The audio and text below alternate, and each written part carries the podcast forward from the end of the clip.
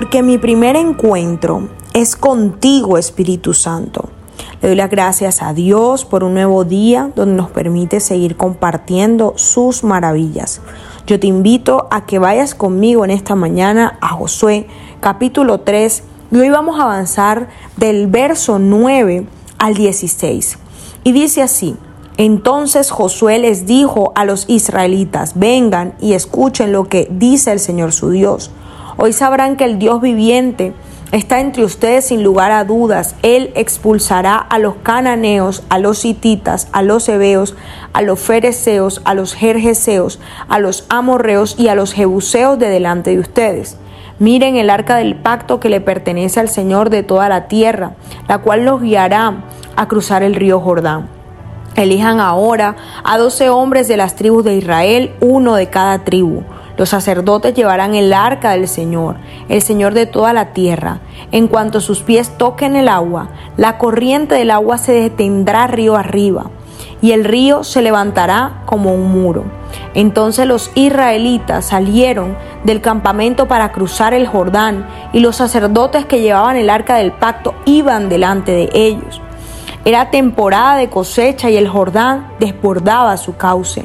Pero en cuanto los pies de los sacerdotes que llevaban el arca del pacto tocaron el agua a la orilla del río, el agua que venía de río arriba dejó de fluir y comenzó a amontonarse a una gran distancia, a la altura de una ciudad llamada Adán, que está cerca de Zaretán.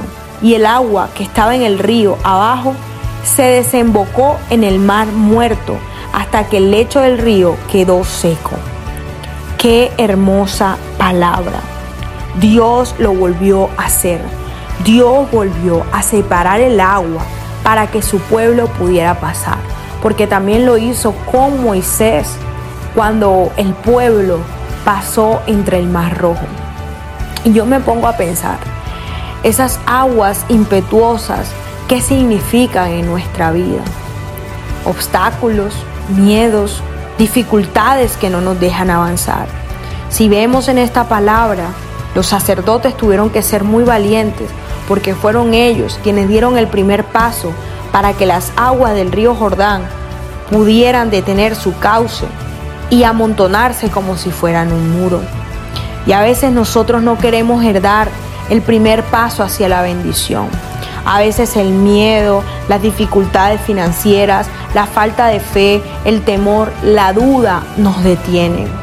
Pero hoy la invitación es a que tú puedas ponerle el pie a ese obstáculo, así como lo hicieron los sacerdotes.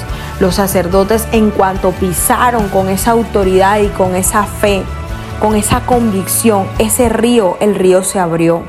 Yo estoy segura que si ponemos en práctica esta palabra y le ponemos el pie de autoridad a cada situación de nuestra vida, Dios lo volverá a hacer.